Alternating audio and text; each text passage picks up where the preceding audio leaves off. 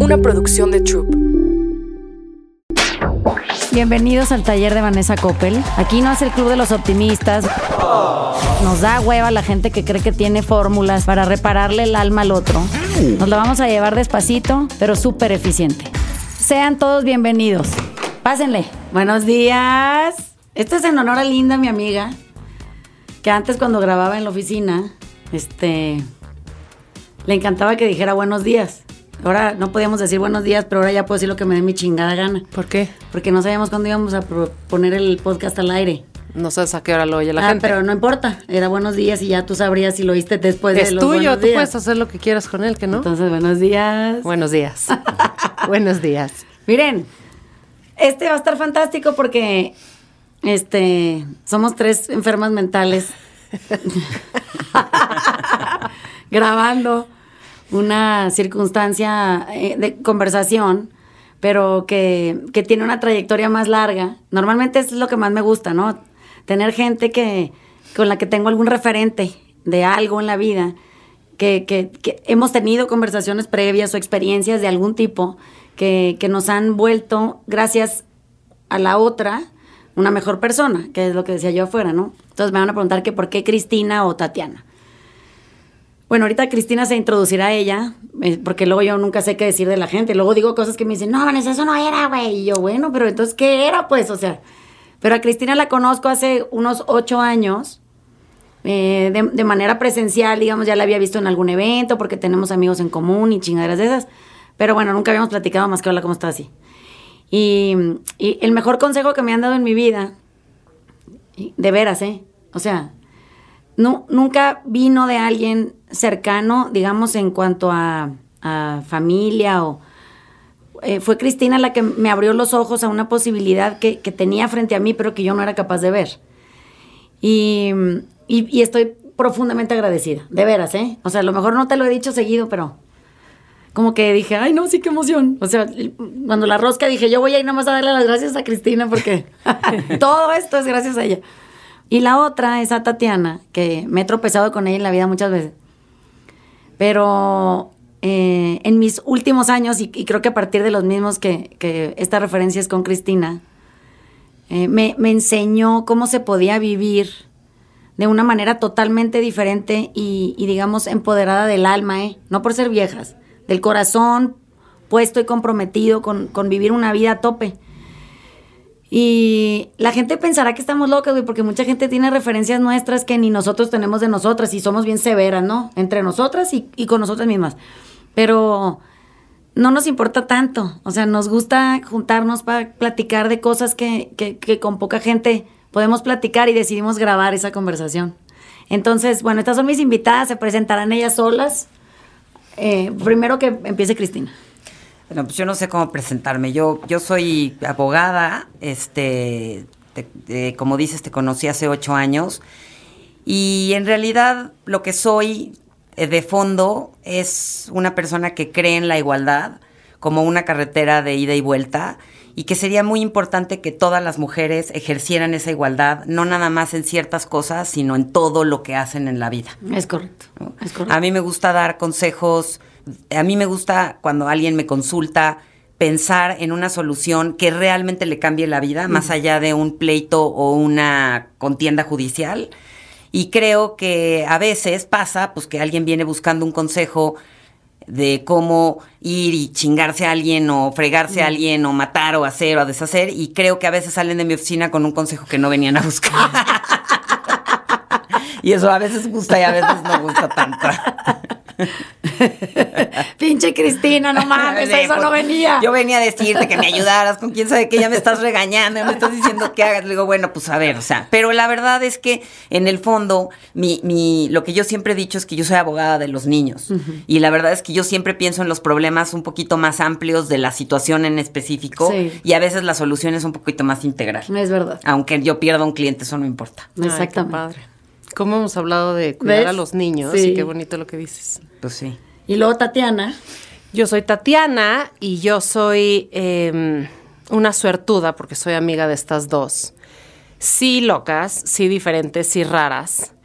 Dios nos hace y nosotros nos juntamos. y lo que realmente soy es una experta en encontrar mujeres tan chingonas como estas, juntarme mucho con ellas, aprender mucho de ellas, estar muy cerquita. Si tú tuviste un buen consejo de Cristina, yo la veo dos veces al mes y le saco todos los consejos y todas las cosas buenas que le puedo exprimir. Y de ti, pues ni se diga, no te dejo así. Te Aunque no me veas, ¿no? Así, la traigo aquí. eh, siempre con la mira a hacer cosas por los demás, a servir. Trabajo, tengo una fundación que ayuda a mujeres de la cárcel y siempre juntando y invitando a mis amigas, a las que se dejan y a las valientes, a um, ayudar, ayudarme a ayudar a estas mujeres. Entonces, con proyectos con Cristina, con Sí. proyectos con Lavane y pues divirtiéndonos. Soy experta en en juntar gente, en hacer amigas de estas, en, en divorcios, en hijos, en parir, este, y ya, y en divertirme. Miren, cuando llegué con Cristina a su oficina, eh, a Cristina la conocí porque teníamos un, un amigo que era, su socio, creo, en ese momento, en, común, ¿no? Y entonces dije, yo pura chingada voy con un cabrón. Pues yo me andaba divorciando, ¿no? Porque que quería que me, que, según yo, ¿no? Muy acá, tú las traes. Entonces dije, yo voy a ir con Cristina. Y entonces ahí voy con Cristina. Y, y estando allá adentro, entendí que yo era responsable de absolutamente todo lo que tenía que ver conmigo, en, en todos los aspectos. Y que eh, tramposa, yo quería que alguien se hiciera cargo, no nada más de la otra mitad, sino de un cacho de la mía, ¿no? Por si las dudas. Cuando eso pasó y, y- me di cuenta de mi pinche cobardía sentada en tu oficina, porque le pregunté a Cristina, ¿cómo le harías tú? O sea, si tú, si tú estuvieras en mi situación y tú, ¿qué te gustaría oír? Y me dijo, pues lo que te voy a decir no te va a gustar una chingada, pero eh, es tu pedo y tú lo arreglas, ¿no? O sea, hazte cargo, eh, mantén a tus hijos, genera suficiente, ponte a trabajar en serio. O sea, no nada más para pasar el rato ni para entretenerte, ponte a trabajar de verdad. Hazte independiente hasta, hasta en el lugar en el que habitas, manténlo. O sea, agarra las riendas de la totalidad del evento, ¿qué puedes perder? O sea, si no te sale, pues ya verás en quién te puedes recargar, que te eche la mano lo que te organizas, ¿no?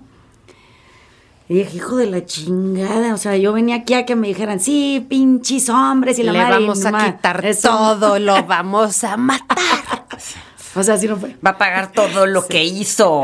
Nos vamos a vengar hasta ver sangre. Entonces, Que muera el canalla. y, y hay que, y hay que filmarlo, ¿no? No, no más en eso, hay que, hay que predicar que lo fue lo que hicimos. Entonces, fui otra vez más, este, porque tenía más dudas de, bueno, ok, eh, pero ¿por dónde empiezo? ¿No? O sea, ¿cuál, cuál es el primer paso? Y me dijo, pues no pelees. O sea, ¿para qué peleas? Inge, su pinche madre, yo soy peleonera de naturaleza, pues, o sea, ¿cómo no voy a pelear? Además es, es la norma, es lo que, eh, Sí, lo que sé. hemos visto que Sí. se hace, ¿no? Es lo, el primer paso que la Ajá. gente hace. Pelee. Pela- pelear. Entonces dije, me toqué rendir. Y eso sí lo entiendo bien yo. Rendirme, me he rendido muchas veces en la vida, muchas cosas muy difíciles. Y dije, pues ni a la chingada, ni pedo me rindo, ¿no? Y rendirme, eh, que, en esencia eh, ese consejo se, resumía en ese concepto que entendía yo. Muy bien, ríndete, Vanessa. Ríndete a, la, posibilidad, no nada más de no pelear, sino de hacerlo, de- de ponerte a vivir una vida digna que, que englobe la posibilidad de usar todas tus capacidades. O sea, ¿para qué te recargas, no? Si sí puedes. Ya si no puedes, ya luego ves. Cuando no puedas, averiguas, digamos. Y entonces me hizo la pregunta que, que, que di- dice ahorita, ya le importan los niños, y me dijo, ¿qué es mejor para tus hijos? Ah, pues ya desarmada la chingada. Dije, pues lo mejor para mis hijos es tener dos papás que puedan por lo menos armónicamente convivir, que, que- que no estén uno tirándole mierda al otro, que seamos capaces de, de- de dignificar la presencia del otro siempre, de hacerlo sentir cómodo, bienvenido, de no hablar mal de él, de, de- de- de dejar de estar armando un pedo en torno a gente que los niños aman. Y, y, pues si eso es morderte la pinche lengua porque a lo mejor tú tienes información que crees que es relevante para que los niños acaben queriéndote más a ti que al otro, ya perdiste, o sea, estás en el hoyo. Y dije, pinche vieja violenta, o sea, ¿cómo es posible que no me he dado cuenta, o sea, por mí, digamos, y, en mi mejor posibilidad de ser buena persona, ¿por qué tienes que ir a un lugar a donde haya un otro alguien que te recuerde algo que ya sabías? O sea, esencialmente eso es tu naturaleza y sí sabes qué es lo que tienes que hacer. Gracias a Dios existe Cristina, que está para recordarnos lo que se nos olvidó. Y entonces salí de ahí y dije, pues a la chingada con todo, me voy a volver buena persona. ya era un poquito buena persona, pero no a esa no con esa extensión y a esa profundidad, ¿no? Entendiéndolo en una situación difícil, en donde toda la gente a tu alrededor te va, te va a aconsejar una bola de cosas total y absolutamente absurdas e innecesarias. Entonces, pues no peleé. Y no peleé en nada. O sea, dije que sí a todo. El convenio ni, ni lo revisamos. ¿Te acuerdas que me dijiste, pues mira, da igual, o sea, ¿vas a pelear o no vas a pelear? No voy a pelear. Bueno, entonces vamos a dejarlo así. Así, está bien. ¿Qué dice? No importa. O sea, de todas maneras te vas a hacer responsable, ¿no? Pinche pánico que te da, pero no es porque no estés lista. Es porque yo siento que estamos condicionadas a, a, esta sensación de tener que estar todo el tiempo siendo rescatadas por alguien, cuando la verdad es que eso no es igualdad, que es lo que decías hace rato. O sea, dista mucho de una igualdad en ningún nivel. Entonces, a veces em, nuestro discurso puede sonar tendencioso y benefactor de los hombres, pero pienso que es empoderador de las mujeres hacernos cargo sin chingar a nadie. Pero es que además la igualdad no empieza en el divorcio. Exactamente. La igualdad empieza en la relación de noviazgo, empieza en el día uno que sales. Porque tienes que, primero, este acondicionamiento de él paga todo, yo soy la bonita, eso, eso es en perjuicio de las mujeres, no es en beneficio de los hombres. Aquí no se trata de de qué equipo estás o de qué lado estás. Se trata simplemente de realmente entender y ejercer la igualdad. Entonces, del dinero se habla. si tú con tu pareja te pones de acuerdo y dices, oye, bueno, a ver, yo voy a parir y entonces yo quiero quedarme con mi bebecito porque tengo ganas de amamantar y quiero estar con mi bebé, pues te tienes que sentar con tu pareja a decir, como yo voy a hacer esta parte del trabajo, ¿qué parte del trabajo vas a hacer tú? Pero lo que no se puede es quedarte a la deriva de una persona, porque tampoco sabes si vas a estar con esa persona toda la vida, pero además no es sano que estés a la deriva de nadie, ni siquiera de, un familiar, ni de ti. Exacto. Entonces, que quedes a la deriva de alguien para que entonces el día que ya no soportes ese alguien, porque por alguna razón decidas que te quieres divorciar, en ese momento tengas que estirar la mano para ver cuál es la voluntad del, del, Señor. Pues, ¿Cómo te puedes tú como mujer poner ahí eh, de entrada, ya de chiquita, de jovencita, cuando te casas? Pero a lo largo de la vida, la gente dice así como, no hables de dinero, es de mal gusto. Ay, ¿cómo le vas a decir que ponga la casa tu nombre? Y cómo, no, es que te sientas a hablar del dinero, como te sientas a hablar de los planes, como te sientas a hablar de los proyectos, como hablas del trabajo de él, como hablas de tu trabajo. Y vives en un plano de igualdad. y también él va al súper y también tú vas a cambiarle una llanta al coche y también, porque cualquier cosa la pueden hacer ambos. Así es. Entonces, necesitas construir relaciones así. Pero bueno, ya si no la construiste porque en su momento te apendejaste, cuando te divorcias, pretender no asumir que ese es el hombre que tú elegiste, que esa es la familia que tú formaste, y ahora con eso, ¿cómo reconstruyes esta nueva vida sola? Pues es un error. porque entonces odias al tipo, te quieres divorciar del tipo, pero quieres depender económicamente del tipo. Pues es completamente absurdo. Y sabes, no se dan cuenta del daño. Además, todo esto acaba repercutiendo brutalmente en los niños. Y he platicado mucho con Vani últimamente de la inconsciencia de muchas mujeres de pelear lo que sea, hacer lo que sea, este, caminar por los caminos necesarios sin darse cuenta o, pensando que quizá los niños no entienden, no perciben o no van a tener que ir a terapia ah, de grandes por las cosas que estás haciendo. Lo veo como un, o sea, veo muchas mujeres y me me ha tocado últimamente el regalo de observar casos cercanos en donde dos novios hacen una fiesta, este, así lo veo yo, digamos, y globos, y champaña, y Coca-Cola, y refresco, y pastel, y besos, y amor, y diversión, y, em, embriagamiento del amor y de lo físico, y una fiesta en donde los dos ponen de su parte, y los dos se divierten lo mismo, y los dos gozan lo mismo, y los dos echan el desmadre. Cuando él se va, veo a estas mujeres como, yo no recojo. Yo no recojo este cuarto. O sea, la pasamos de huevos, güey. Fuimos felices los dos. Las serpentinas las echamos los dos que están hechas cagada en el piso, melcocha. No me gusta pisar este porque está pegostioso. Sí. Yo no limpio. Y los niños pasando, ma, está asqueroso del, del cuarto. Yo no limpio. Márcale a tu papá. Márcale a ese güey. Pero no hiciste una fiesta tú ayer con papá. Sí veo la vida de estos güeyes. Pues sí, pero yo no limpio. Porque a mí no me gusta limpiar. Sí. Pero ma, o sea, está asqueroso. A mí tampoco me gusta pisar crujitos, güey. Limpien. O sea, agarren la puta escoba y limpien, porque ustedes se quedaron con los niños en esa casa en donde fue esa fiesta y tienen que hacerse responsables de recoger, de tirar a la basura, porque ahí van a vivir más a gusto, limpio, bonito. Pero además hay otra cosa, o sea, el, el, el, en ese ejemplo de la fiesta, los niños no estaban ahí, No ni cuando ustedes organizaron la fiesta, ni cuando empezó la fiesta. Ellos no decidieron si iban a tomar champaña o se iban a meter droga. Ellos no decidieron nada. Ellos se levantaron en la mañana y vieron la casa hecho un desmadre. Exacto. Entonces, ¿qué es lo importante para ellos? Que el piso esté limpio. ¿Qué es lo importante para un niño? Salir de florecita en su festival de la Así primavera y ver sentados en el público a su mamá, a su papá, a su abuelito, a la tía, Así a no sé qué, y que nadie se esté madreando Así y solamente estén aplaudiendo fascinados porque el niño está vestido de florecita. Eso es lo que les importa. Ellos no son parte de la relación. Ahora, yo no entiendo, y la verdad me cuesta mucho trabajo y a veces siento que soy poco empática, pero simplemente no entiendo por qué las mujeres no creen en sí mismas. Así es. O sea, no creen, no se la creen.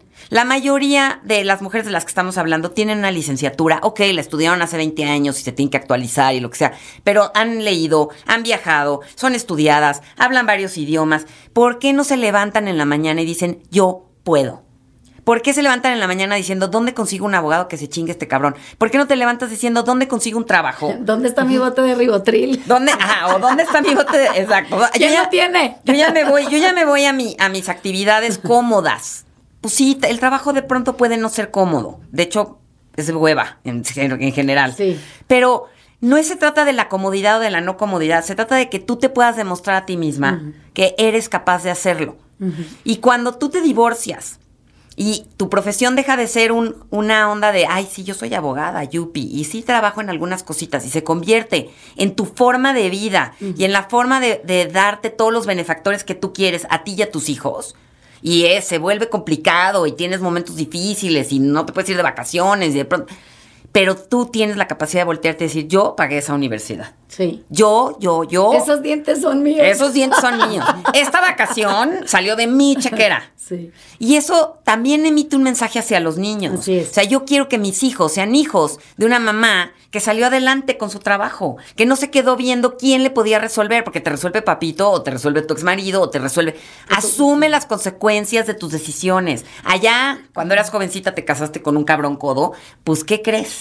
No, Ese pues- no se le va a quitar, ¿eh? Sí. No se- eso no se cura con ningún Oye, medicamento. Ahorita que decías que sales adelante, yo siento que mucha de la gente con la que trabajo quiere salir adelante en contra de alguien, no, no a favor suyo. Claro. Y entonces siempre pienso, ¿cómo puedes querer salir en con- adelante tú en contra de alguien? Pues eso es como esta frase que dice, la mejor venganza es ser feliz. No mames, no hay mejor venganza nunca. No existe la mejor venganza. No te vengues. Existe ser feliz, güey. ¿Qué venganza de qué? O sea, ahora vas a tratar de salir adelante en contra de alguien para demostrarle que, que perdió. Pero además, ¿qué crees? eras, en contra de, ¿sabes de quién? Del otro 50% que a tus hijos le importa. que Porque vamos a suponer que te lo chingas. Vamos a que suponer te que, te, co- que me contratas y me convences Es y te, y de- y te lo chingas. Sí. Y los niños. Órale, que ya te lo chingaste. Pero, ¿y tus hijos? Te estás chingando a su pariente. Sí, sí, No, no, sí, y- a su sangre. y- De su sangre, y- a- a su desen- a su papá, ascendiente. sea su mamá, ese niño tiene un amor profundo por esa ot- otro 50%. Claro. No tiene una relación como la tuya con él, que eso es lo que la gente no entiende. No. O sea, De ti es tu pareja. Así es, tú, tú, tú lo conociste en la calle, no mames. O sea, ese cabrón, quién sabe cómo lo encontraste, pero lo buscaste, te enamoraste, la chingada es tu responsabilidad, ni pedo ya. Pero los niños no escogieron eso. Como bien decías, los niños no querían ir a la fiesta, nadie los invitó, no los consideraron. Entonces. No les preguntaron nadie tampoco. les preguntó nada. Entonces acaban en una casa amando al 100%, porque pues no pueden escoger a quién quieren querer más. Esta alienación parental es una mamada. Una mamada. Y entonces, de repente, ahí está eh, la señora queriendo que la quieran más a ella que al güey, o el güey queriendo que lo quieran más que a la señora. Y los niños dicen, ¿qué pedo con mis papás? O sea, si yo lo que quiero es que ellos sean felices. No, no, no que se quieran, que ellos sean felices. Una persona en contra de otra nunca es feliz. Entonces, siempre que, oigo, bueno, y, estas palabras tuyas, créeme que en, mi vida han sido una guía, o sea, es como un faro, hazte cuenta. Porque siempre me acuerdo que eh, la pregunta era, ¿y los niños? Y decía yo, los, los niños a huevo, los, los niños, los niños van primero, los niños, los niños primero todo, comen primero, van a la escuela primero, se arreglan primero, van a terapia primero, son felices primero los niños. Claro, porque son indefensos ante tu pinche incapacidad de adulta. No se pueden defender de ti. Están a, tu merced y a, la merced de tu peor decisión. Entonces, siempre que, tenía duda de si iba por buen camino o no, volteaba a ver a mis hijos, que eran como el radar, así, ya sabes, y eran la brújula, y decía, güey, pues se ven, mamá, que vamos a comer con papá, claro que sí, encantada de la vida. Oye, que no, que, que, no va a llegar porque tiene otra cosa que hacer, no pasa nada. Oye, que nada, está chingando la gente, nada, que no te quiere, que lo que pasa es que le vales más, no importa. Digo, ¿qué, qué, qué afán de mandar un mensaje que no va a construir nada en ese niño. Y como decía Tati, ahora resulta que tu mensaje lo mandó a terapia por los siguientes 35 años. Tú fuiste. Sí, o ya hizo que se casara con una persona, digo, ya lo, jodiste tanto que tampoco es capaz de elegir una relación de, pareja sana. Pero además, nada más hay que una cosa bien importante de decir. Esto no nada más es porque así lo pensamos y porque nosotras somos muy lindas con nuestros hijos y adoramos a nuestros hijos. Es un mandato constitucional. Así es. Es una obligación legal. O sea, el artículo primero constitucional nos obliga a eso, a generarle a los niños un, tienen derecho a la educación, o sea, los tenemos que escolarizar, tienen derecho a la atención de su salud, es decir, los tenemos que llevar al doctor, no los podemos llevar con una partera, ni les podemos dar el nada, no, no les puedes dar flores de baño, no. les tienes que dar antibiótico y te chingas. Necesitas generarles espacios de, de, de, recreación adecuados a sus circunstancias personales, o sea, tú, no, tú los tienes que llevar a un parque, no los puedes llevar a donde a ti te divierte llevarlos, a un, bar, a la fiesta con las drogas. Tienes que llevarlo, tienes que tenerlos en espacios libres de violencia y que tú te voltees y le digas a tu hijo, a tu es un pendejo, eso es violencia. Ese es, el espacio no libre de violencia. Entonces, más allá de lo que podríamos pensar nosotras tres, en contra de lo que podrían pensar otras tres señoras que dicen estas pinches viejas pendejas, ah, tenemos un mandato constitucional, así como tenemos obligación de sacar nuestra licencia de manejo para poder manejar un coche. Así es. Si tenemos y parimos un hijo, tenemos un mandato constitucional de cumplir. Entonces, cuando a mí a veces lo que me pasa es que cuando estoy con alguien que me dice, pero es que ¿por qué chingado se va a llevar a los niños el fin de semana si a mí no me paga? Yo saco mi constitución y le digo, ¿me permites leerte un artículo? Porque además el desconocimiento de la ley no exime de su cumplimiento. Exactamente. Entonces tú no la conoces, pero eso no quiere que no la cumplas, ¿eh? Exactamente. Porque no se vale decir, ay, yo no sabía que no tenía que pagar impuestos, ¿a poco se pagan? Pues Exactamente. Entonces, les leo el artículo primero constitucional y entonces se quedan así como diciendo, mm, mm". o sea, no nada más es porque esta pinche vieja piensa eso. Sí, sí, porque, ¿qué creen? Tenemos ese mandato constitucional. Y en todas las leyes en México, hay igualdad. Los hombres y las mujeres somos iguales. No son ellos los que pagan y ellas las que disfrutan. No. No son ellas las que disfrutan y ellos los que no disfrutan. Los niños son de los dos y para conocimiento general, se acaba de reformar el último artículo que tenía una diferencia entre hombres y mujeres, que es un artículo del Código Civil para la Ciudad de México, en donde ni siquiera hay prerrogativa de los niños chiquitos para las mamás. O sea, antes los menores de 12 años tenían que estar con la mamá porque se entendía que estaban en edad lactante, hoy ya no. O sea, hoy un juez puede darle a un niño de un año, de seis meses. Decir, la señora es muy violenta, vamos a se va con, el, señor. Exactamente, porque la señora está vuelta loca con su ribotril diciéndole que el papá es un pinche alcohólico pendejo. Le van a quitar al niño y entonces la gente se te queda viendo con cara de no lo puedo creer porque socialmente no estamos acostumbrados. Pero mira, el nivel de la ignorancia es, es, tal que si tú te sientas en una mesa con, con gente que no sabe eh, sus derechos y obligaciones, eh, que no entiende de constitución, ni de mandatos, ni de nada, que decidió tener hijos por diversión, que cree que son adorno, que los puede mover de un lado a otro como si fueran nuestra bolsa o, el chaleco. Y que son de su propiedad. Y que son suyos. Porque los parieron. Ajá, es mío, es mi hijo, ¿no? Yo lo parí. ¿De dónde salió? ¿De dónde salió? A ver, pues, ¿de dónde? Pues es mío. Este güey nunca ha estado, yo me he chingado la enfermedad, la calentura. La... Vomitan. Y yo limpio y ajá. Entonces, cuando estás en esos lugares, de repente empiezas a oír la conversación y dices, no, no, no, no, no, no, no, ¿qué es esto? O sea, esto no se puede expresar en voz alta. No, no nada más denota ignorancia a, a niveles sorprendentes, pero denota un nivel de erosión del ignorante que, que- que es psicopático. O sea, es una ignorancia eh, muy erosiva, es una ignorancia que agrede. Que asusta. Es una ignorancia que asusta, es una ignorancia devastadora, voraz. Y, y lo único que nadie entiende es que uno tiene que poder parar por, por generarse un, un- un ápice. No tienes que ser un, un pinche Dalai Lama. Un ápice de conciencia. Bueno, pero para eso uno se tiene que rodear de la gente correcta. O sea, tienes que ir a pedir desde tu ignorancia ayuda a lugares en donde resuene con tu corazón la cordura y digas, güey, eso, eso suena la verdad. O sea, eso sería mejor para todos. Que no me gusta porque me caga, porque me, porque me quiero vengar, porque mis chicharrones truenan, porque yo soy doña chingona, que la madre. Bueno, sí, todo eso sí. Trátalo en terapia, paga, ve y discute tus mamadas, sal liberada y ve a hacer lo correcto. Entonces, to- te van a decir, porque seguramente lo has vivido, ¿no? No, pero ¿cómo es posible? Me van a dejar sin nada y yo no, pero hazlo tú. Cuando tú le dices hazlo tú, y como dices, bueno, porque no le tocó venirlo haciendo, ¿no? Bueno, hazlo tú. Te dice, no, pero es que yo voy a empezar en una desventaja. Todos empezamos en una desventaja. Todo el mundo tiene una desventaja. Hasta el güey que se llevó el dinero va en desventaja. Porque si tú eres la coordinadora de la salud mental de los niños y ese güey es tu víctima, pues ese compa también está en desventaja. ¿Sí me explico? Claro. Y hay venta- desventajas irreparables. La del dinero, como quiera, la solucionas.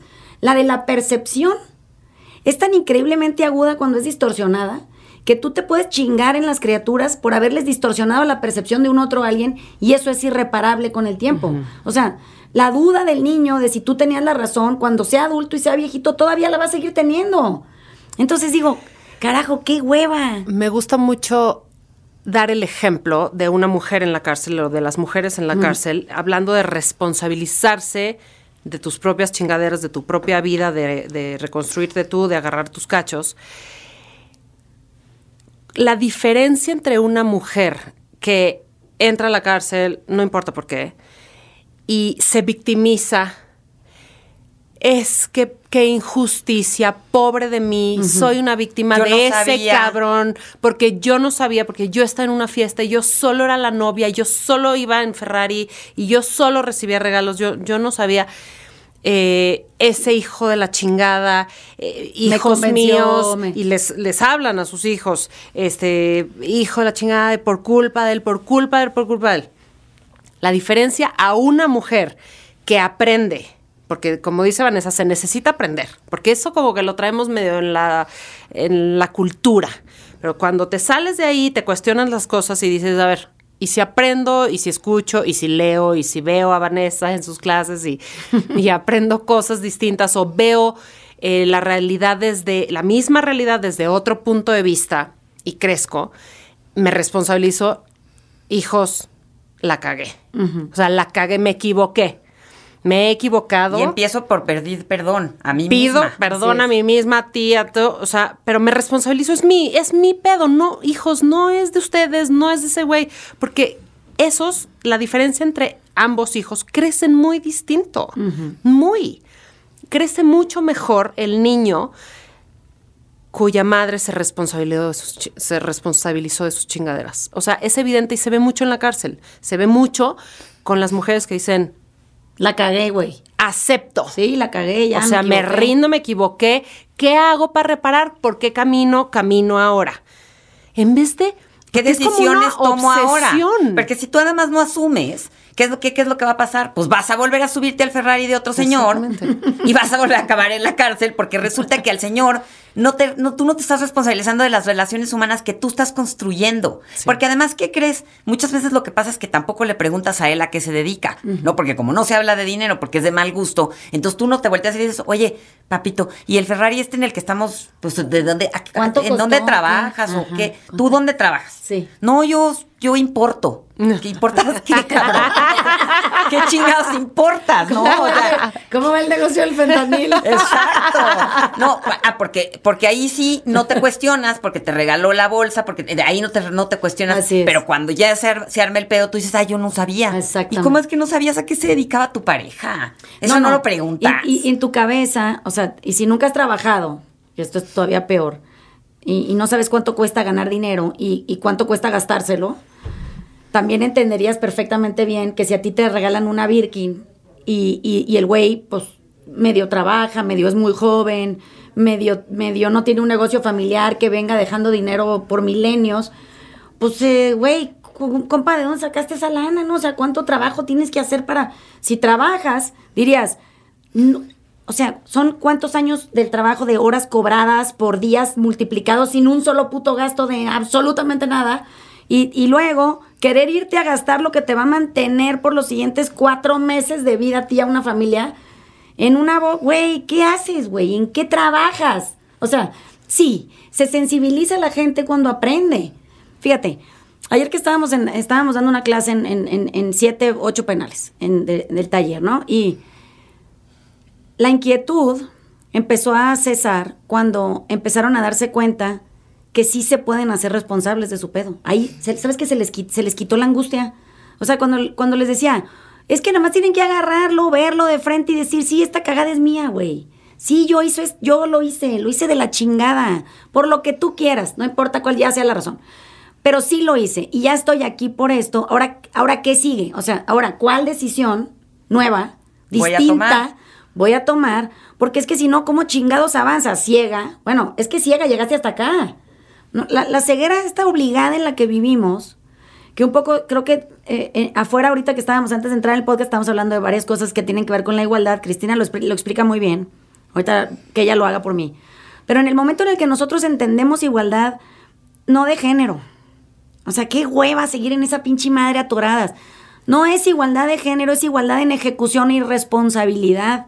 Entonces, si yo tomo una decisión desde la conciencia y, o sea, desde el acto de saberme, tomando la decisión de manera no obligada, sino porque así lo decidí yo, no le echo la culpa a nadie. Cuando venga la consecuencia, yo voy a poder asumir la consecuencia de esa decisión que tomé con dignidad, sea la que sea. Así haya yo matado a alguien. Si no, entonces yo digo, me empujaron. Y yo no tengo la culpa. Entonces yo estoy en la cárcel, pero es por culpa de Cristina que yo estoy aquí, porque ella fue la que me empujó.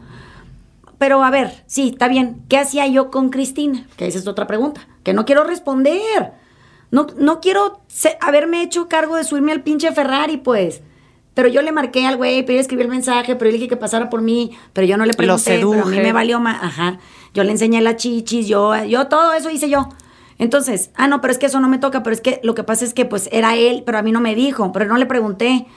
Entonces, a la larga, cuando no asumimos igualdad en interés, igualdad en toma de decisión, igualdad en ejecución, igualdad en consecuencia, igualdad en dignificarla, igualdad en posibilidad de aprendizaje, igualdad en posibilidad de análisis, igualdad en introspección. Oye, hay un chingo de cosas de igualdad que no estamos atendiendo porque queremos igualdad, pero mi pregunta siempre ha sido esta. Me- luego, por eso no me invitan a los foros de los días de la mujer y esas cosas, ¿no? De las feministas. Me mandan a la chingada. Pero siempre pregunto cosas incómodas como esa. ¿Qué igualdad es la que estás buscando? Porque si es la de esta de ganar dinero y gastártelo, mija, pues nomás trabaja y gana y gaste y ya acabaste. Es todo lo que tienes que hacer. Sí, pero parece que venimos en desventaja. No veni- todo el mundo nació igual, sin saber una chingada de nada.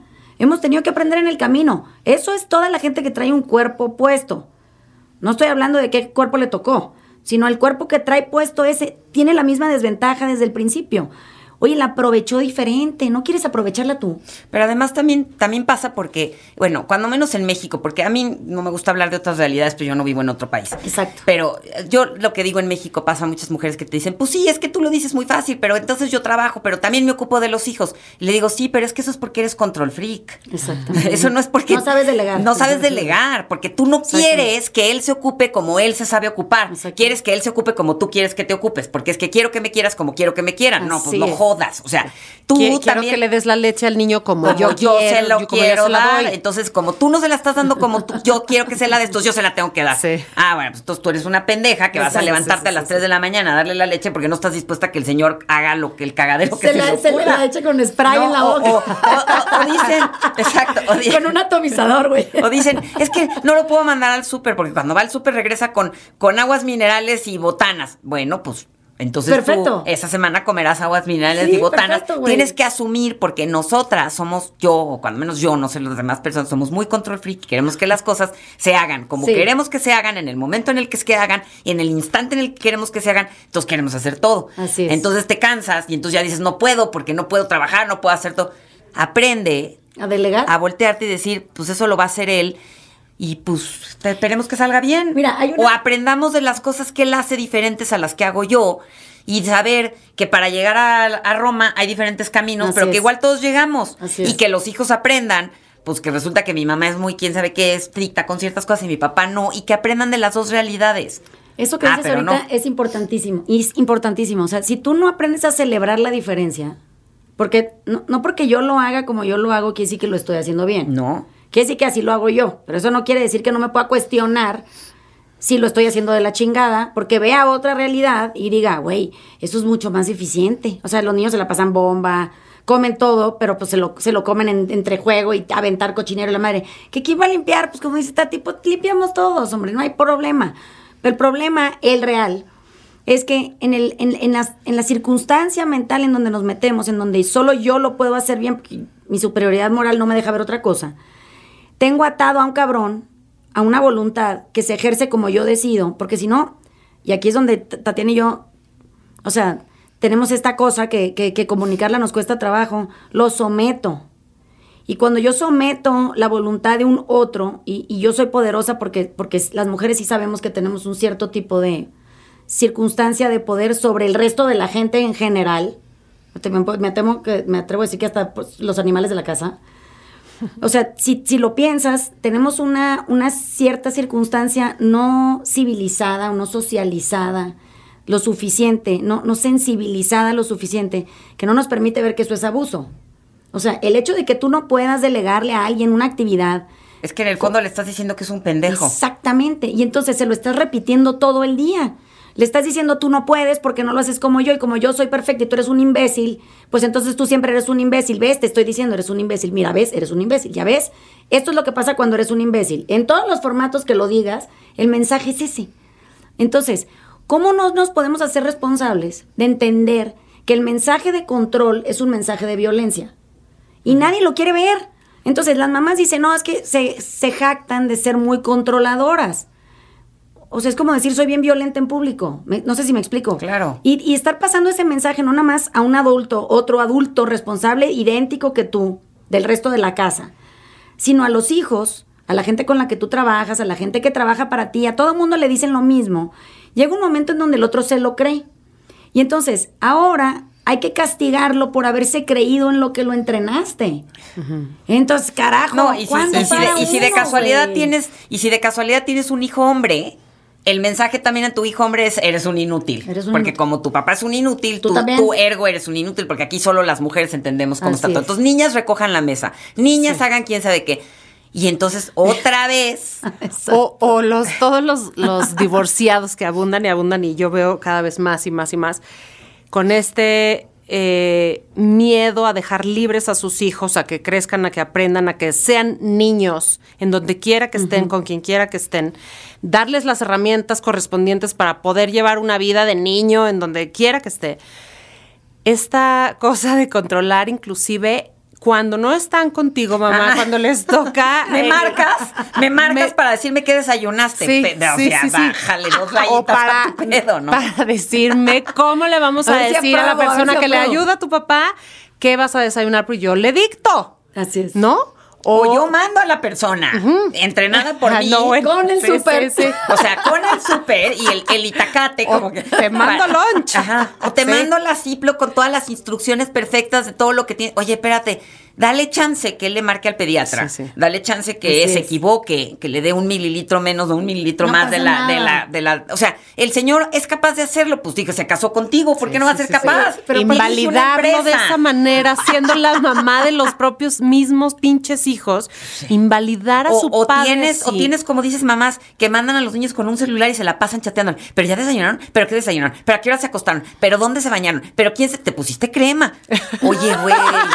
Y si no no se pone crema mientras está con su papá. Se irá, What irá a morir, se irá a Oye, morir. oye, pero además viejas disfruten estar solas. Sí. Ya se fueron los pinches niños, ya no estén jodiendo. Disfruten. Es. es. delicioso Sí, estar sola. Sí, o sea, busquen a quién cogerse, váyanse a probar zapatos, Deli. este, coman con sus Hagan amigas, toma, masajes. toma leche del bote que- en calzones y sé Sí, sí, feliz. claro, Si ve Netflix en silencio, sin gritos, Así es. sin que te caigan juguetes, o sea, y deja que el papá se encargue como el papá sepa encargarse. Que aparte, entiendan, es perfecto cómo se va a encargar porque los quiere igual que tú. Es el mismo amor derramado sobre el niño. No se ve como el tuyo, ¿no? Qué horror que se vea como el tuyo. O sea, qué horror que tú estés duplicado en un otro ser humano, cometiendo los mismos errores dos veces. Entonces, ¿qué más te da? Que el güey quiera como puede y quiere y sabe querer y funciona. Porque los niños curiosamente regresan felices de haber ido. Sí, sí, sí. Luego me van a contar historias porque así oigo, no, no, es que no sabes cómo me los devolvieron. Ah, sí. Heridos y los tengo que yo reparar y a ti te toca poner Y las ya no se y duermen, y ya no se duermen y los acostó tarde. Pero mira, yo, ahí les daría un consejo muy práctico. Escojan sus batallas. o sea, es. yo, yo, Cristina, como mamá control friki, mujer que soy y todos lo los defectos que miles de que tengo, hay honestamente, hice un ejercicio de honestidad respecto de qué cosas realmente no me importan y qué cosas realmente me importan. Es correcto. Entonces, lo que realmente me importa, que en mi caso personal es la atención de la salud, Ah, yo también. sí, me ocupo. Sí, igual que tú. Sí me, sí me ocupo. Sí. O sea, no la delego. ¿Por qué no la delego? Porque yo estoy loca. Así es. Y me da miedo que en la delegada algo no funcione correctamente como yo quiero que funcione y ese tema me preocupa. Sí. Entonces, acepto honestamente que yo estoy mal, loca, enferma y que solamente la manera de atender la salud que, que- que percibo como buena es la mía. Así es. Pero todo lo demás Sí, me vale madre. una chingada. Sí, que me comen, que no que comen, cómo se visten, a dónde, me vale madre. Y entonces vivo muy tranquila porque lo que a mí sí me apremia, lo atiendo. Así es. Yo, o yo por conducto de las personas que yo estimo Sí. que lo pueden hacer Así es, correctamente. así es. Y lo que no, dejo que se dé libremente como se tengan que dar. Oye, a veces observo cosas que digo, ay, yo no lo hubiera hecho así, pero bueno, no está mal. En una de esas esa forma es buena. Así es. Ay, qué ¿No? buena idea. Qué ¿No te buena pasa? idea. Y además, precisamente porque somos diferentes, todos los seres humanos, no más allá de, como dices, el cuerpo que te tocó. También resulta que hay cosas que tú no te, que tú tienes deficiencias que no te das cuenta. Por ejemplo, un ejemplo muy claro es, a veces los hombres son un poco más atrevidos en lo Sí, físico. y tú es de, ay, ay, ay, bájate de ahí porque te vas a romper se la va a madre, matar, ¿no? se va a matar. Y de pronto te das cuenta que el niño ya está aventado en una cosa porque ya se echó para adelante, porque el papá lo empujó. Pues deja que disfrute de esa parte, en vez de estar es. histérica pensando que va a tener un moretón. Sí, volteate, Fíjate volteate. que- no que lo vete, veas. vete, a, no lo vete veas. a un masaje, Yo- vete a un bar. Yo les vete. voy a dar otro consejo. Todavía, todavía mejor. Háganse amigas de sus exes. Ustedes los escogieron. O sea, porque es muy fea la escena, la imagen de voltear para arriba, escupir y que te caiga el gargajo a ti misma. En el ojo. En el ojo. En la boca. Sí. O sea, Lo pensé. escupir para arriba está ya pasado de moda. Sí. O sea, hazte amiga, llévate bien, ten una relación cordial o al nivel que quieras tener ese Sí. vínculo, pero sí propongo amigos. Hay una cosa Con cariño. Sin control. Hay una Ya, cosa no en el taller importa. que se llama distancia amorosa. ¿En el qué? En el taller Ah. hay un término que se llama distancia amorosa. Las clases que da. Que nadie entiende bien qué chingados es eso, ¿no? Cuando llega una distancia amorosa, ¿qué es eso, Vanessa? Porque la gente percibe o juntos amándose o separados odiándose. Pero hay un intermedio, hay otras cosas que se pueden hacer.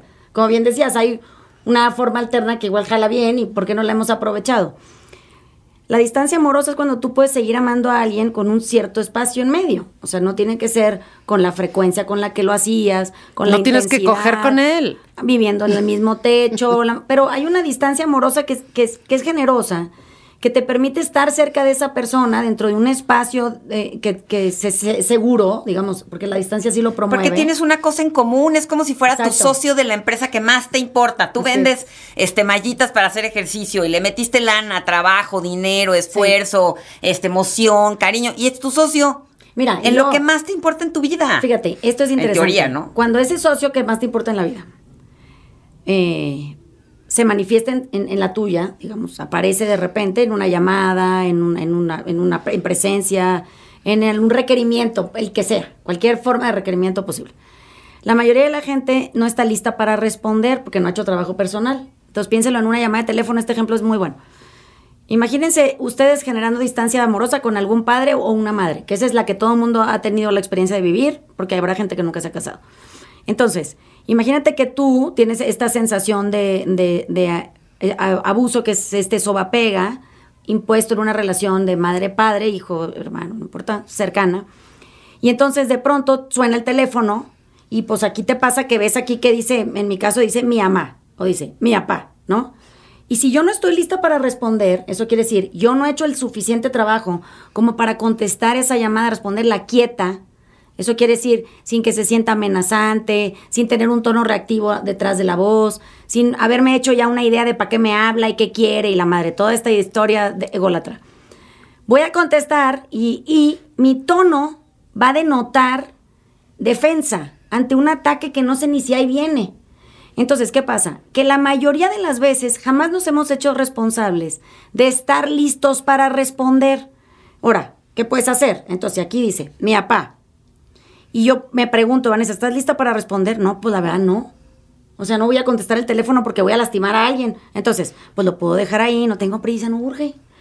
Lo voy a dejar ahí. Si le urge, me va a mandar muchos WhatsApps. Entonces, ahorita que esté lista, contesto. ¿Cuándo es eso? Pues hay una distancia amorosa. Esa es la distancia amorosa. Es la que se genera entre yo y mi respuesta con el otro. Y o donde ante el pasan otro. cosas increíbles. Entonces, si paras tantito, hombre, nomás para preguntarte y responderte, y lo logras, y lo logras bien, cuando tú regresas la llamada, como sea en el formato que la puedas regresar, y estás listo para ello, todo es quieto. O sea, es armónico, fluye, no hay problema. Pero si no, porque sientes que la urgencia es apremiante, ¿qué pasó? ¿Por qué contestas así? O sea, la otra persona no sabe ni para qué te quiere. Igual y te quería invitar a algún lugar y tú ya estás pensando que te van a pedir algo, ¿no? Qué raro que no hemos ni siquiera parado para analizar un espacio en torno a cómo se ve una cosa cuando no está junta y amorosa o distante y odiosa. Bueno, pues hay una en Pero es, medio. que, pero es que además hay otra cosa. Todas las personas que están en tu entorno, sean amorosas, no amorosas, parientes, hermanos, tú no los puedes cambiar. No. O sea, tienes que Sí, entender que nada de lo que tú hagas, incluyendo un juicio para chingártelo, Así es. incluyendo demandas, incluyendo terapia, no va a cambiar a la otra persona. No. Pero lo que sí puedes cambiar es tú. Sí, Eres claro. tú. Es tú approach a las cosas. Así es. Hay un, hay un libro precioso que leímos hace poquito, Vane y yo, que se llama La cabeza de mi padre, de Ah, sí. una autora, Almadelia Murillo. Fantástico. Fantástico.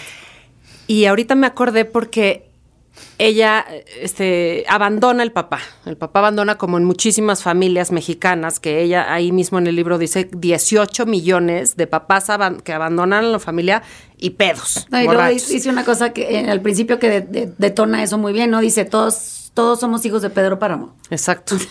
Y entonces ella es precioso a través del libro cómo va en este en esta distancia amorosa, aprendiendo muchas cosas, creciendo, ella transformando lo que ella sí puede transformar, no transformando al señor que abandonó o como nunca. lo vio o, o su Ni percepción madre, ¿eh? de nada, hasta que ella hace un trabajo y puede decir al final, mi papá no abandonó, mi papá hizo el acto más generoso de su vida, que es distanciarse para yo ser protegida sin él.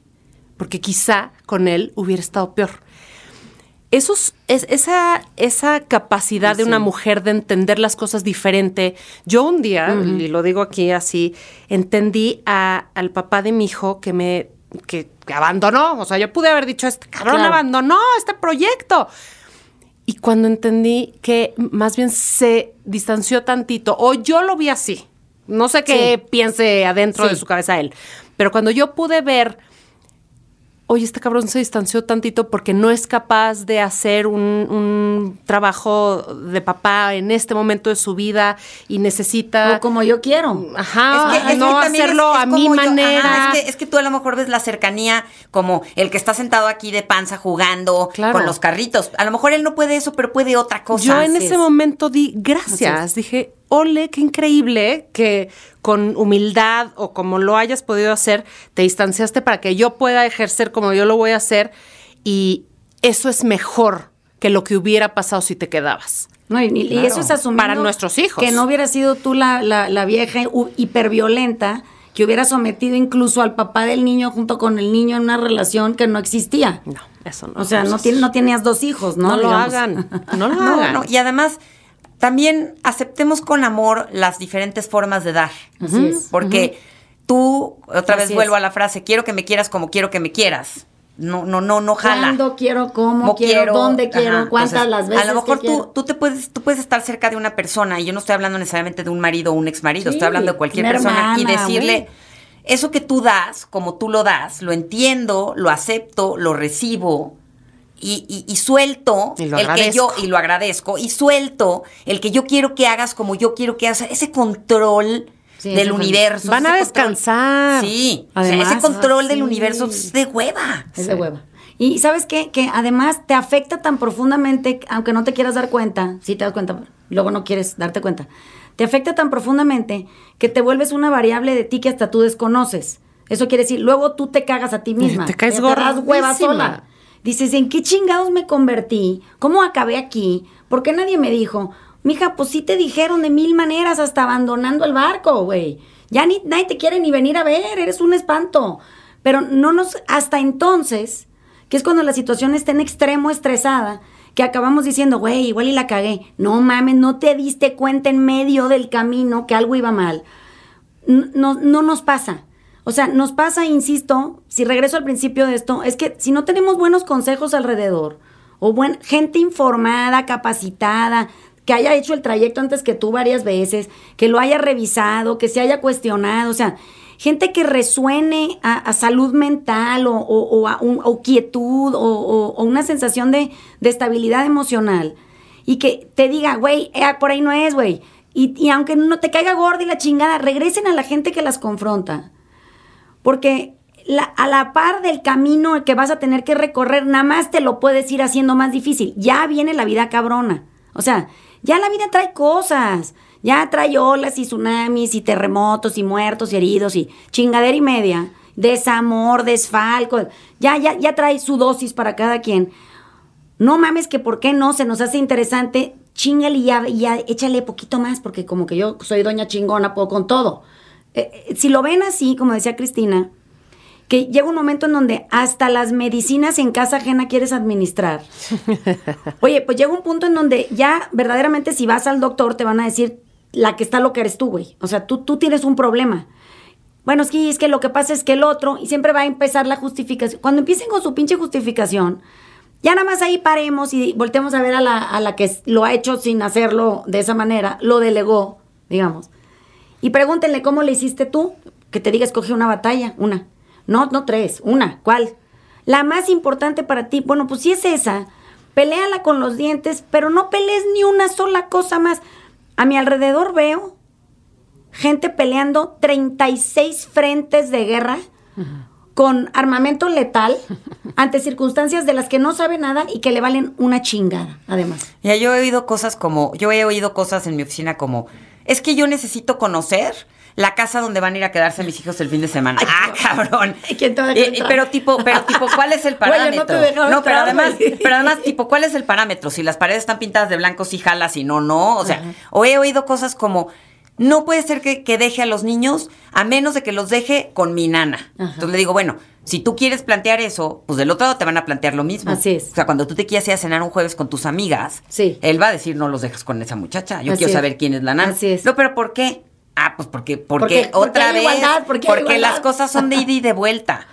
O sea, cosas como, como, es que si le va a presentar a alguien, yo necesito conocerla antes. Pero en una cena, o van a ir de fin de semana los tres, o ¿cómo que necesitas cono- O sea, ¿Cómo le vas a hacer? ¿Lo vas a invitar resulta, a vivir contigo? resulta que el hombre con el que te casaste, con el que decidiste tener hijos y formar un proyecto de vida, ahora no le tienes la confianza ni de que decore un departamento. Así Sí, es. sí, sí, sí. O O sea, que compre la comida, o que, o- o que, lo- o que le, o que ponga camas de qué colchón. ¿De qué tipo de colchón? No, pero además sean, sea- No, pues, es seamos, muy absurdo, ¿no? seamos más inteligentes. Sí podemos, o sea, sí tenemos la capacidad.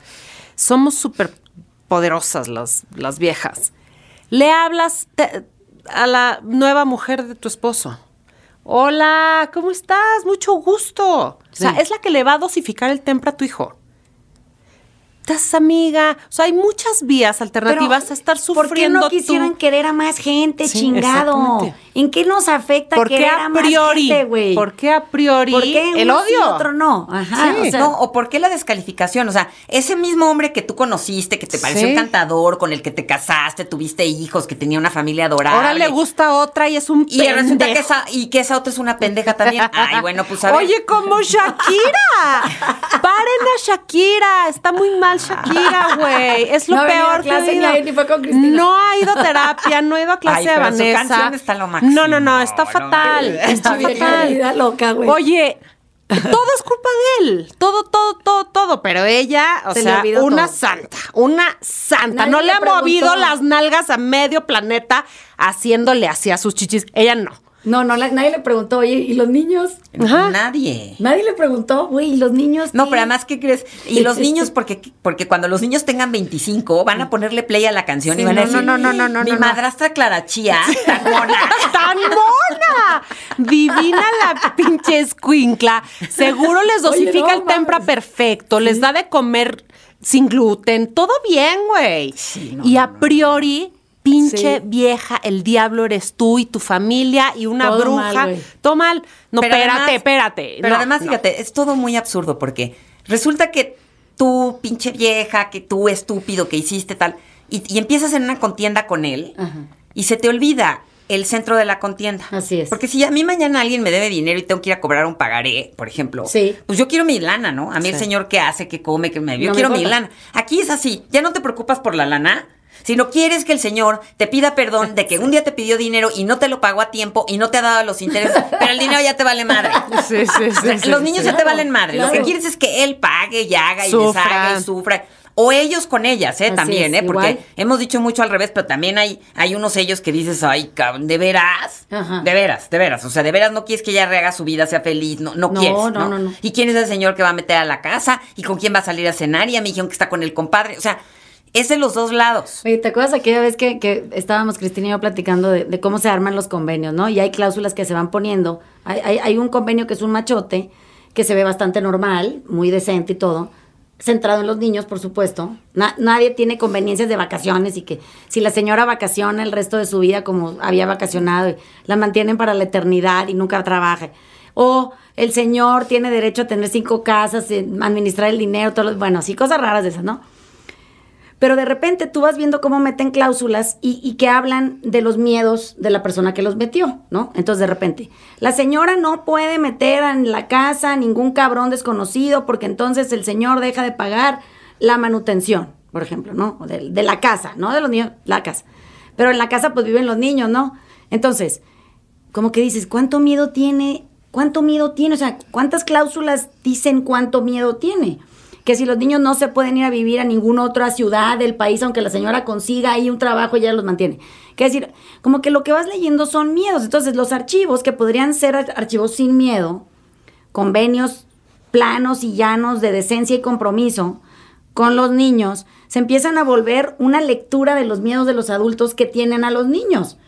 Oye, pues si yo fuera el juez, diría, eh, antes de que ustedes dos entren en ningún proceso de divorcio, usted necesita ir a terapia y luego pues usted también. Y luego me mandan a los niños primero, voy a evaluar cómo van sus papás y luego pues ya vemos si se pueden divorciar o no. Por lo pronto necesitan permanecer trabajando en ustedes.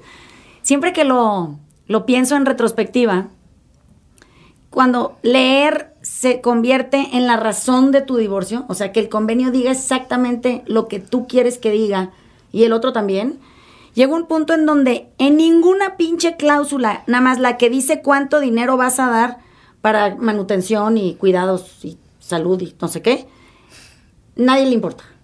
O sea, digo, y entonces le das vueltas así y dices, ¿y los niños?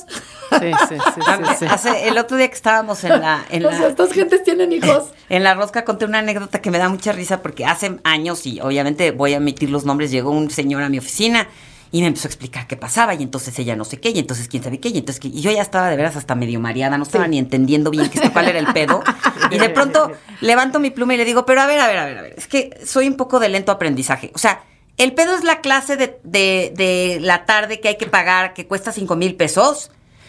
Bueno, lo estás poniendo muy simple. El problema es que el dinero ya no lo usa, pero, ok, ya te escuché casi más de 45 minutos. Pero queremos quitarle Pero yo lo que quiero entender es cuál es el problema. Lo que no te parece bien es que ella no está pagando la clase o que tú no quieres pagar la clase adicional. O que se la pagamos directo bueno, al profesor. Bueno, Ok. es que si lo quieres poner así de simple, sí, es- ese es el problema. No te preocupes, yo pago la clase. me dijo, ¿cómo? ¿Tú por qué? Claro, yo ya, para que te largues, Tú, hijo de ajá. Y luego, ¿tú por qué? Luego, pues como un, pa- un tema de servicio social me va a dar, me va a parecer divino que tu hija tome clases de ballet. Así es. Me invitan a los festivales una vez al año y aplaudo chingón en primera fila. Tú no te preocupes, dame la, la cuenta, yo voy a poner los cinco Es mil más, la pesos al mes. por adelantado. Sí, no te preocupes.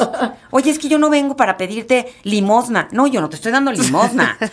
Mil pesos. Estoy resolviendo el problema que me estás viniendo a plantear. Me estás diciendo que todo el pinche pedo es la clase de ballet. Yo la pago.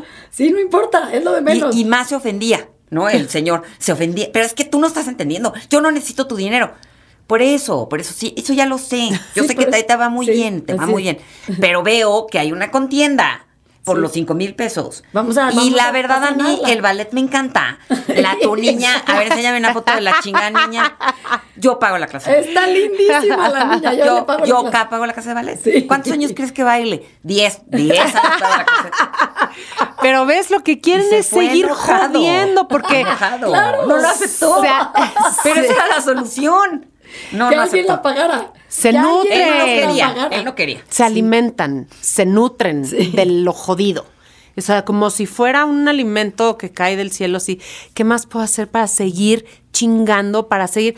Que quizá es un vínculo que quieren seguir teniendo, aunque sea negativo. Claro. Sí, sí. Pero yo de esta vieja no me voy a separar mm, por, porque no he ido a terapia y no he ido- Pero quiero seguir alimentándome del drama. no O me, sé. me dicen muchísimo. Sí. Es que ve mensaje que me mandó Ah, sí, y ¿qué me lo hacen leer, ¿no? Yo, yo leo el mensaje y le digo, Qué mala ortografía, güey. además, además de que ni le entiendo, la otra es, ¿y tú que te sientes que tienes que contestar? Al final Ajá, dices, claro. si no contestas te voy a matar. O, o sea, pues ¿por qué no lo dejas en visto? Así y te es, vas a hacer tus cosas. Sí, qué feliz. Ajá. Y pues después de 15 mensajes que te manden, mira, los pleitos son como un partido de tenis. Así es. O sea, si no hay regreso, No hay tenis. No puedes Se jugar. acabó el termina- partido, se acabó el partido. Se aburren. Que te mande el mensaje. Tú me estás viniendo a ver a mí como abogada para que yo pare los mensajes. O sea, no, como ¿Qué si, podemos hacer? Como si yo le pudiera decir a un juez, juez, dile al señor que ya no le mande mensajes, porque sí están cabrones, ¿no? ¿Ya viste lo que le escribió? Ya viste, ve, lee, lee. Cuando en realidad lo que tienes que hacer es no le contestes. Pero mira, hay una No frase le contestes. Como que, dice que es muy parar. brillante que Para. dice la, la urgencia de otro no es tu emergencia. Y eso nadie se- como que no lo repite uno, ¿no? Pero la tu urgencia no es mi emergencia. Entonces tú me puedes escribir 80, pero yo no tengo una emergencia en responder a tu urgencia y entonces pues ya acabamos los dos. Además, las urgencias suelen ser en este tipo de casos, me urge decirte que eres un mal padre, mal parido, hijo de la chingada, que Sí. mis hijos están así por tu culpa, porque me abandonaste, porque... eh, eh, eh", ¿No? Sí. Esa es la urgencia. Pero ¿Cómo es- va a ser eso de emergencia? Digo, porque no, es, pues no porque es la llamada de para. atención, voltenme a ver, me quedé solo, estoy batallando, igual las mujeres igual, estoy sola, me qued- no, no hay, no hay nadie a mi alrededor, el güey ya tiene una novia. O yo tenía una expectativa de Sí. que si yo me divorciaba iba a pasar A, B, C y D y no está pasando eso y entonces estoy frustrada porque la decisión que tomé no es la correcta. Pero Exacto. en realidad, ¿qué tienes que hacer cuando te divorcias, siendo hombre o siendo mujer? Pues te tienes que sentar a reflexionar porque tu relación de pareja no funcionó. Así es. Iniciaste algo con alguien, un proyecto lindo basado en el amor que no funcionó. Y que eres es un 50% duelo. responsable. Y eso es un duelo. Y luego, ya que entiendes que eso es un duelo, volteate para ti y, y yo, en esta cagadera, en Sí. esta cagada, ¿yo qué hice? ¿Por qué? ¿Pero por qué? No para pedirle perdón necesariamente o para ir y decirle Sí, no. ¿verdad? Sino es para que tú no lo vuelvas a repetir. Es para que te- estés para que te atento. vaya bien, güey. para que aprendas que ya la cagaste, Sí. que ya te subiste al Ferrari, que no preguntaste de dónde salía la lana, qué tal, qué tal, qué tal. Y no, no termines en ciclos, en donde salgas de la cárcel y vuelvas a entrar, salgas de la cárcel y vuelvas a entrar. Exactamente. Vuelvas a casarte con un señor. ¿No les ha pasado que de pronto te encuentras una amiga con su nuevo marido y dices, ay, pues que no es su marido de toda la vida? Ay, Porque es es mismo, idéntico. ¿no? Y tú me ha pasado. Y tú dices, ¿para qué carajos te divorcias del papá de tus Así hijos? es. Para casarte con otro modelo idéntico. Idéntico. A, a veces hasta Hacen el mismo lo nombre. mismo, hablan Sí. igual. Hablan igualito, tienen la misma profesión. El otro día una señora, un abogado, el mismo abogado. O sea, dices, ay, no. Entonces quédate con el papá de tus hijos. Así es. Porque como quiera. Hasta ya lo ese- conoces y todo, ¿no? Exacto, ya sabes a qué le huelen los pedos. Pues ya quédate ahí, ¿me entiendes? Ya para qué pruebas otros. O sea, no Fíjate, sé. es, es curioso, pero siempre que, eh, o sea, todas deberíamos de querer que a nuestros hijos los quisiera más gente. Es una regla que debería de ser infranqueable y debería estar arriba en la Constitución, hasta arriba, hasta arriba, que diga que a nuestros hijos los debería y nosotros estaríamos encantadas de que los quisiera más gente. Pero entramos en procesos tan enfermizos de malestar que queremos prohibirle a nuestros hijos recibir amor de cierta gente. Mm, qué fuerte. O sea, esa no.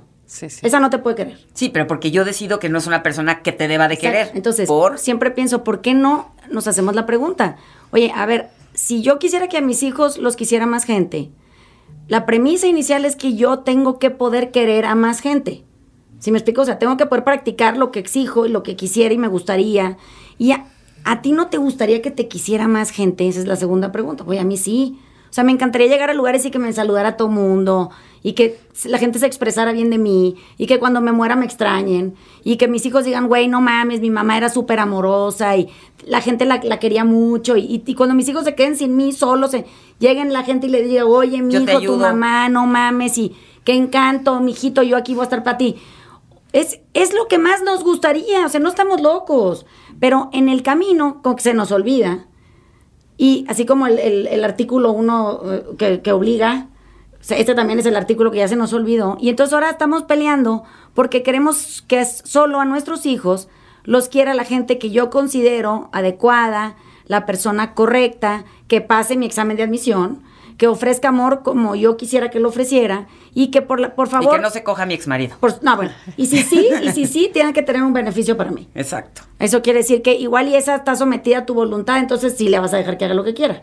Estamos mal de la cabeza, o sea, llega un momento en donde sí tendríamos que frenar en seco, hacernos las preguntas difíciles, que son las que no nos gusta que nos hagan, son con las que no nos gusta que nos confronten, porque luego la gente se emputa cuando grabo estas cosas y salen a la defensa de los derechos de la igualdad, de sepa la chingada qué cosa. Cuando, cuando puse el de Shakira, Shakira no ha venido al taller, pues porque sí, porque él- ella debería estar contenta, que el güey estuviera contento, que ella pudiera tener también felicidades 10 años más grande que el compa, yo creo que ya le quedó chiquito. O sea, que los niños tengan más gente a su alrededor, que esté felices. Sí, Así, ella se no, va a. Miami, a la playa, qué delicia, o sea. Todo bien. Con unos hijitos monísimos, sanos. Aparte Shakira, güey, ha de tener 25.202 No, postores. No creo que esté Oh, sí, solita valiendo seguro. madre, ¿no? Es más, yo le tengo pensados un par. ¿Verdad? Eh, O sea, ya sí. Entonces, ella se le olvidó que se le olvidó que lo que era importante y entonces se le pegó el cable y bueno, ya no ha venido al taller. O sea, no quiere querer a más gente, no quiere que la quiera más gente y ella no quiere que a sus hijos los quiera nadie que no sea ella. Entonces es un pedo. Ni la suegra.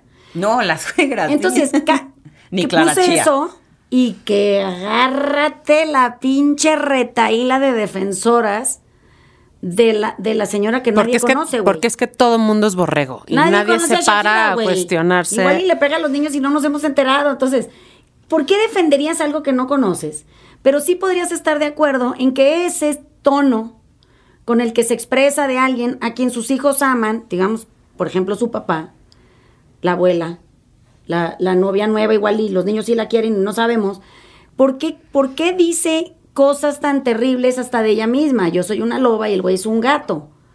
No es un güey, no es un güey, es el señor ese que tus hijos adoran. Con el que, ¿qué crees? Tú decidiste tener hijos. Así es. Él no te embarazó a la fuerza, ¿eh? O sea, tú una mañana lo viste jugando fútbol y dijiste, qué guapo. Dijiste, y voy por quiero, él. Voy por este, este me gusta. Sí. y ahora resulta que es, que, que es un Casio. Sí, No, ya o le, sea, le dijo casi. Sí, Y no sé qué coche, porque no me sé las marcas de los coches, pero a lo que voy es, tú lo elegiste.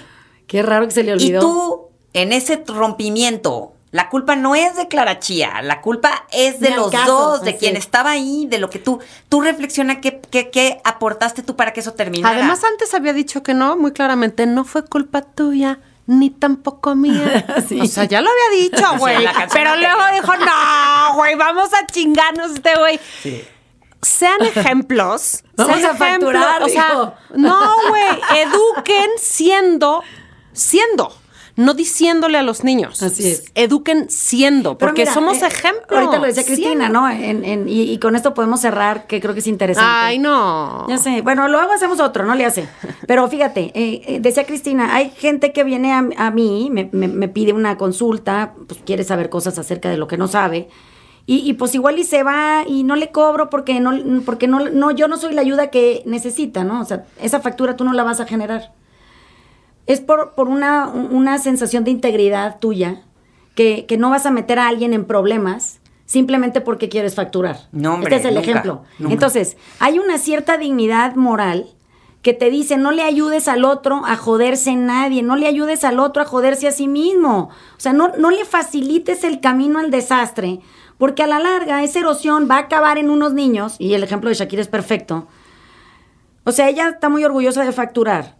¿A costa de quién? Esa es la pregunta. De la Clara Chan, no, no mames, de la mamá, de la, son puros adultos. A costa de los niños. Esos son los que van a, van a estar para el resto de su vida en deuda por una acción no analizada a profundidad de una madre profundamente irresponsable que tomó un foro que sabe que tiene y lo usó de manera total y absolutamente arbit- arbitraria para ganarse unos tres pesos.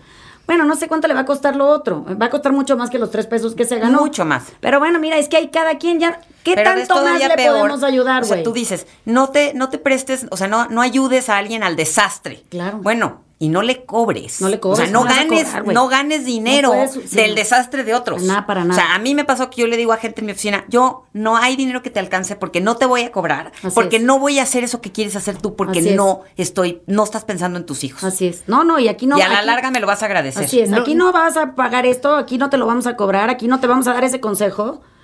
Y Nunca cobren con sus hijos. no cobren tampoco con sus con el tiempo de sus hijos.